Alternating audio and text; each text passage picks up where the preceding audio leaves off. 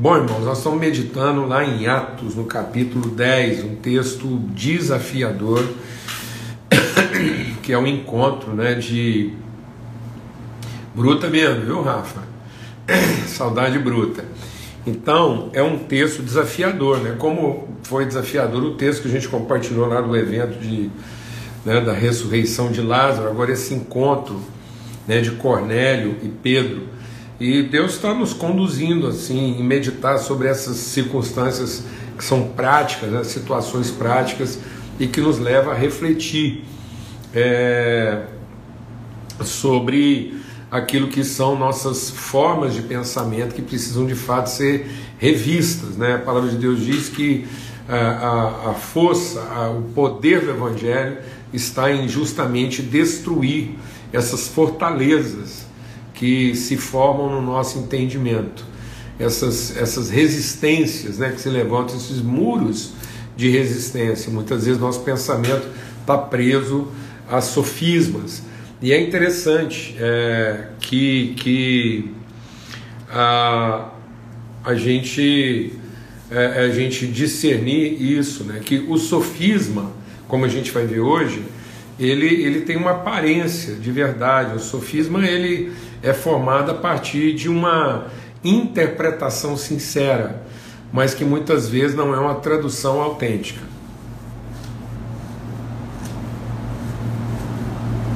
Pausa.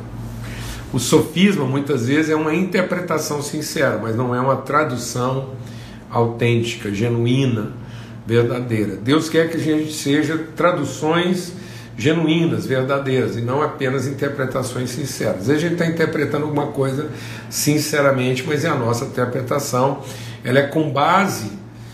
É, é interessante que todo sofisma, muitas vezes, a quase totalidade deles é com base em algo que Deus mesmo tenha é, falado, mas não é o que ele disse. E aí a gente interpreta o que Deus falou e não traduz o que ele diz. Há uma diferença grave entre interpretar o que Deus falou, falou e ser a exata tradução do que ele diz. Amém? Então o diabo sempre vem trazer. O primeiro sofisma produzido foi a partir de uma declaração de Deus. A serpente lá no jardim chegou e deu, deu uma interpretação ao que Deus falou e que não era aquilo que Deus disse. Amém? Em nome de Cristo Jesus. E a gente vai ver um pouco disso, como a gente estava vendo lá também, lembra lá daquelas questões meio sofismáticas, que tinha aparência de verdade, mas que Jesus teve que desconstruir lá na mente e no coração da Marta, da Maria e de tantos outros. E agora, essa situação aqui, bem no início né, do, do, do processo da igreja aqui, esse encontro de Cornélio e Pedro. Então, nós estamos aqui em Atos 10. E o texto começa falando da vivência de Cornélio com Deus. Amados, é, Deus escreveu a eternidade no coração do homem. Então, em todo lugar onde a gente for, em todo lugar, qualquer cultura que nós vamos é, visitar, nós vamos encontrar formas de culto. Há uma busca. Há uma busca por Deus, porque Deus garantiu a misericórdia de Deus. A misericórdia de Deus garante né, essa busca de Deus. Sincera. Agora, às vezes a pessoa está enganada, ela está sendo enganada na sua sinceridade, mas nós não podemos desconsiderar a sua sinceridade. Muitas vezes, como cristãos, a gente tem sido cruel com as pessoas, porque a gente considera, deixa Deus ministrar o nosso coração aqui, a gente considera toda forma de busca uma coisa meio pagã. Né? E isso era, um, era uma cultura lá do, do, judeu, essa coisa lá do gentio, do pagão. E, e, e Deus está mostrando para nós que ele, ele, ele adiantou o processo. Ele está lá, ele, e desde a queda do homem, na sua misericórdia, para que o homem não fosse destruído, ele garante essa esse vínculo. O homem está afastado de Deus, mas Deus não está afastado do homem. Então há formas de busca equivocada, há, há engano, há, há, há, há gente sendo manipulada, há. Tem gente tirando partido disso? Tem. E tem em todos os segmentos. Então não é justo. Em todos os segmentos religiosos tem gente sendo enganada, tem gente tirando proveito, tem gente tirando partido da, da, da, da, da busca das pessoas, porque é uma busca sincera, genuína. Está lá. E Deus está garantindo, através do Espírito Santo, da revelação de Cristo, trazer luz para essa busca. As pessoas estão em trevas. E na sua busca, elas estão cometendo barbaridades, coisas esquisitas. Agora, nós precisamos, é, com muita misericórdia e compaixão, ir ao encontro dessas pessoas. E muitas vezes nós estamos querendo que elas venham ao nosso encontro, que elas nos entendam. Lembra, o, o texto de, de, de Atos aqui é rico disso. Não foi o eunuco que foi levado por Deus até Filipe. Não foi o eunuco que teve que correr atrás do Filipe para ser orientado. Não. O Filipe que teve que correr. Não foi o eunuco que teve que escutar o que o Filipe estava falando para poder entender. Não, primeiro o Filipe teve que escutar o que o eunuco estava lendo para então ajudá-lo. E às vezes nós não estamos tendo esse ouvido. Nós estamos querendo assim é, é, converter as pessoas e, e não ensiná-las, instruí-las. Não prestamos atenção ao que elas estão dizendo, à sinceridade da busca delas. E aqui está a questão do Cornélio. Um, uma, um dos comentários que, que ocorreu aí a partir da reflexão de ontem, dessa que a gente estava falando assim da gente não levantar de volta né, os muros que Cristo derrubou, os pecados foram perdoados, o Espírito foi derramado. Então, um, uma irmã pediu para esclarecer isso melhor, né? É, e, e, a pergunta é: bom, mas não está escrito, né, que aquele que crer e for batizado será salvo? Então, ótima pergunta, porque isso tem tudo a ver com o Cornélio aqui. Exato, o Cornélio não descumpre isso. Ele creu e foi batizado. Agora, o nosso problema está, inclusive, na forma como nós estamos conceituando salvação, porque nós estamos nos contentando a uma salvação individual e não relacional. Do jeito que nós estamos pregando salvação, então é pregar para a pessoa, ela crê, ela é batizada, ela está salva. Salva para onde? Salva para o céu. Não é isso. Salvação não não se consuma numa salvação para o céu. Se for, deixa Deus ministrar o nosso coração aqui, algo essencial na nossa reflexão. Se fosse para salvar pessoas para o céu, esse ministério teria sido entregue aos anjos. E não a igreja. Porque os anjos, o anjo veio cá e conversou com Cornélio, e ele ouviu o anjo e obedeceu o anjo. Ora, por que, que o anjo já não liquidou a fatura lá? Por que, que o anjo não encerrou? Ele não estava escutando? Ele tudo não obedeceu o que o anjo falou? Então por que, que o anjo não encerrou e falou, ó, oh, então é o seguinte, agora aqui você tem que confessar e tal. Por que, que o anjo não fez isso, não batizou ele? Porque esse batismo não é uma, não é, não é uma legalidade para entrar no céu. O batismo é o batismo numa relação.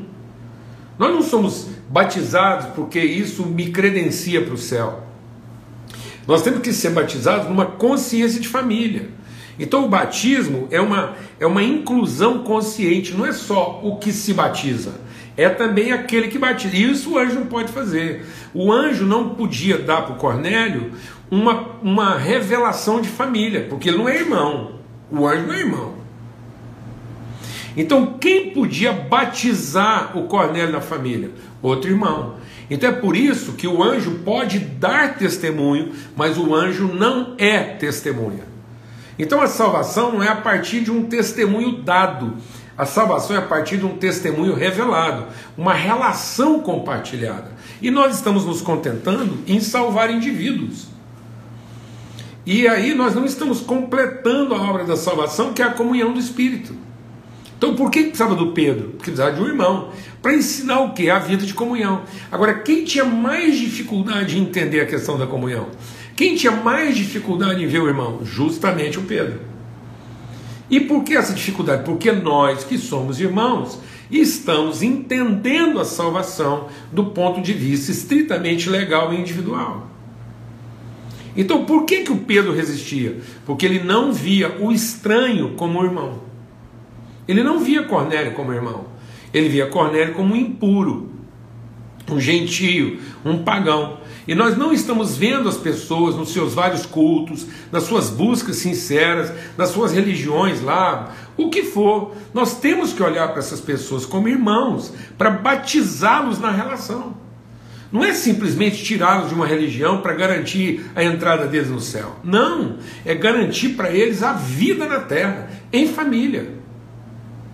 O Evangelho não é para garantir a entrada no céu, senão Jesus tinha feito isso e os anjos resolviam essa parada. Mas a, a revelação de Cristo como família, o irmão, o primogênito entre muitos irmãos, isso é um mistério que os anjos anelam penetrar e não podem, porque não podem receber esse Espírito.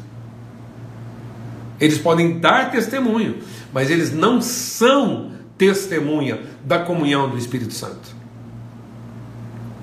Por isso Jesus diz: vocês receberão poder ao descer sobre vós o Espírito Santo. Que poder? Poder de dar testemunho? Não, isso os anjos têm. Poder de ser testemunha, de ser irmão, porque o Espírito testifica com o nosso Espírito que nós somos filhos de Deus. Então o nosso testemunho está carregado de revelação na relação. E agora que nós vamos ver aqui, então, o Cornélio, ele estava pronto para se converter. Deus estava falando com ele, e ele com Deus. Agora, o Cornélio precisava de um irmão para introduzir o quê? Na relação, na comunhão do Espírito. Isso o anjo não poderia fazer. Isso o culto de Cornélio não poderia fazer.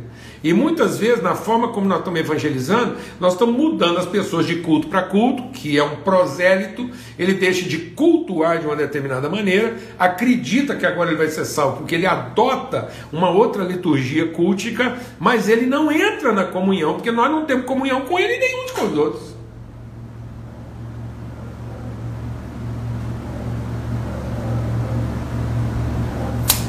Então, onde está a maior resistência? Em sermos guiados pelo Espírito, em recebermos o Espírito de adoção e não de serviço. Não se tratava de um serviço. O serviço o anjo podia fazer. Não é espírito de servidão. Não é dar testemunho como um serviço a ser prestado para que as pessoas se convertam a Jesus. Não é uma conversão a Jesus. É uma conversão a Cristo. Jesus está nos revelando o Cristo, o corpo, a comunhão, a comunidade, a família de Deus. Amar os irmãos, dar a vida pelos irmãos. Ninguém tem maior amor do que esse. Não é uma devoção a Deus. A devoção do Cornélio a Deus estava resolvida. Então, crer e for batizado não é e ser salvo, não é salvo na devoção a Deus é salvo no conhecimento do Pai. Muitas pessoas estão salvas para o céu, mas não estão salvas para a terra.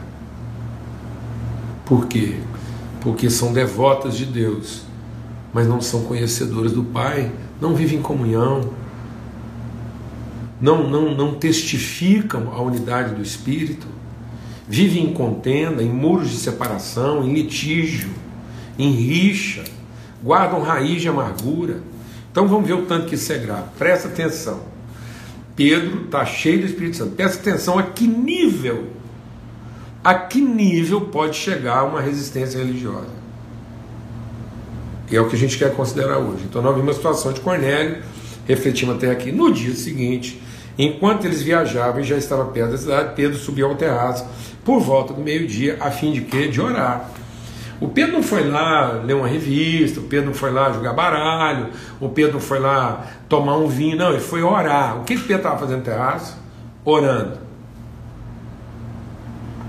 Ele está fazendo o que todo cristão é chamado a fazer. Então Pedro está em oração. Veja onde vai, amados, nossa resistência espiritual. Então o que, que o Pedro está fazendo? Orando. Estando com fome, quis comer, mas enquanto preparava a comida, sobreveio um êxtase. Então Pedro está orando, jejum, tudo o que o manual do crente avivado manda. Um homem em oração, em jejum, entra em arrebatamento espiritual.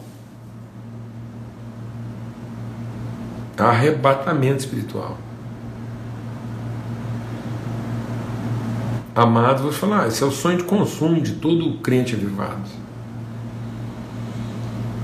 Você começar a orar e tal, e de repente sobrevive um êxtase. Sabe o que isso quer dizer? Quer dizer que agora o corpo do Pedro não domina sobre ele, ele está liberto das suas emoções. O que, que, o que, que é o único elemento é, é, é, o único elemento é, remanescente de Pedro, sua alma. Agora o Pedro está em arrebatamento espiritual, livre do corpo, porque ele está em êxtase, e só a alma dele está ativa, sua mente. E aí diz assim: viu o céu aberto. Meu Deus, isso é, que culto é esse? O cara só para orar, jejum, vem o êxtase e o céu se abre diante do cara. Quer uma condição espiritual mais favorável que essa? Quer um momento assim de arrebatamento, de revelação? É tudo que qualquer cristão queria. Agora, presta atenção, no meio disso tudo, essa condição ideal da perspectiva do instante litúrgico, um objeto como se fosse um grande lençol que descia do céu era baixado à terra pelas quatro pontas. Então desce um negócio do céu aberto, desce um lençol. O Pedro era para ter ficado esperto, porque isso desceu do céu, não subiu da terra. Lembra que quando o Saul profetiza lá, pitoniza lá, o Espírito subiu da terra, esse não, esse vem descendo do céu. Era para o cara não ter dúvida. Contendo todo tipo de quadrúpede, répteis da terra e aves do céu. E ouviu-se uma voz que se dirigia a ele: Levante-se, Pedro, mata e come. Mas Pedro responde: ah, aqui está falando que é uma voz, não é um anjo. O encontro do Cornélio é de uma categoria assim inferior. O arrebatamento do Pedro já é outra categoria. O Cornélio não tinha o Espírito Santo, o Cornélio não entrou num êxtase espiritual, o Cornélio está lá na busca sincera dele, normal a busca de qualquer ser humano que sinceramente se coloque diante de Deus para entender o que está acontecendo. O Pedro não. O Pedro já passou pelo Pentecoste, o Pedro já foi liberto aqui de uma prisão de maneira miraculosa. O Pedro está vendo as coisas acontecer. Está lá na frente. A igreja está vivendo comunhão, partindo do pão, as coisas acontecendo. Aí ele está lá, arrebatado, o céu aberto. Ele ouve uma voz que vem do céu é tudo que qualquer um de nós queria. Ouvir Deus no horário desse, num arrebatamento, Deus falando com a gente, fala, mata e come. Mas o Pedro respondeu, de modo nenhum. O que, que ele respondeu? Senhor. De quem que era a voz que ele estava ouvindo? Do anjo? Não, do próprio Deus. Deus em pessoa falando com Pedro. Era para o Pedro estar esperto, amado, porque o Pedro lá atrás negou três vezes. Depois Jesus veio conversar com ele, tu me amas, três vezes. O Pedro era para estar tá escolado nessa questão do três vezes. Lembra que a gente falou sobre as três perguntas? Lembra?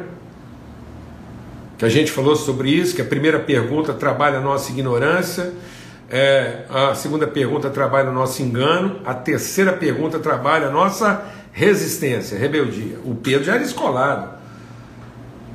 Primeira vez que perguntou, já na segunda já era para ele ter resolvido isso, mas a palavra de Deus diz que ele ouviu a mesma pergunta três vezes.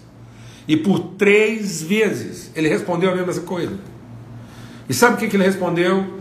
A maior declaração sofismática da humanidade. O maior sofisma que a humanidade pode conhecer. Sabe qual é o maior sofisma que a humanidade pode conhecer? Não, Senhor.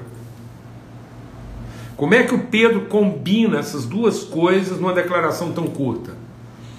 Se é Senhor, você não diz não. Se você diz não, é porque não é Senhor. E esse é o nosso problema sofismático.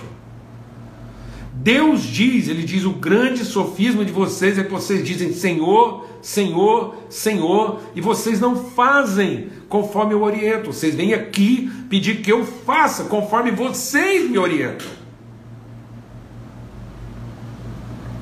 Então a nossa espiritualidade está se reduzindo em usar o nosso tempo devocional para dar orientações para Deus. Eu tenho compartilhado aqui que uma das grandes características de um desvio espiritual para uma liturgia religiosa é a gente se reunir para buscar o poder, a ação de Deus, e não para conhecer sua vontade. E quantas vezes a gente tem se reunido para buscar o que? Salvação e não relação. Uma reunião de milhares de indivíduos buscando o que? A própria salvação. Porque pensa que se ele criou e foi batizado, ele vai ser salvo. E para ele, salvação é o que? É o poder de Deus atuando em seu favor.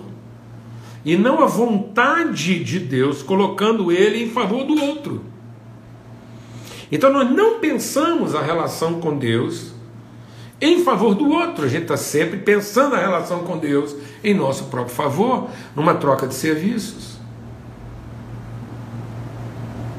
Por isso, a parte mais difícil do processo de conversão de muitas pessoas hoje em dia está na forma como nós estamos apresentando nosso testemunho, porque nós estamos falando como anjo, dando testemunho e não sendo testemunha da família, apresentando para as pessoas uma família, a família de Deus, e não um dogma.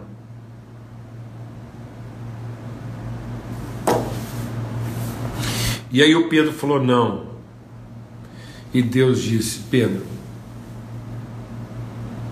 não chame de impuro aquilo que eu já purifiquei. Irmãos, eu tenho ouvido muita coisa assim, volta e meia, assim, muitas pessoas têm falado assim, é, mas Paulo Júnior, como é que é isso? Como é que você vai chamar um incrédulo? Como é que você vai chamar lá o pagão? Então vou fazer uma pergunta. Quando Deus está falando isso com Pedro, responde para mim. Quando Deus está falando com Pedro, não chame de impuro aquilo que eu já purifiquei, aquilo que Deus já purificou. Ele estava falando dos quadrúpedes, ele estava falando dos répteis. É disso que ele estava falando. Ou estava falando de pessoas?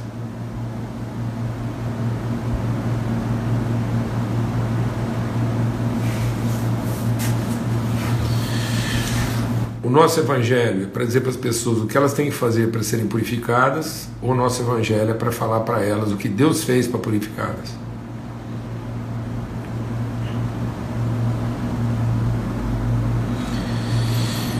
Desceu naquele lençol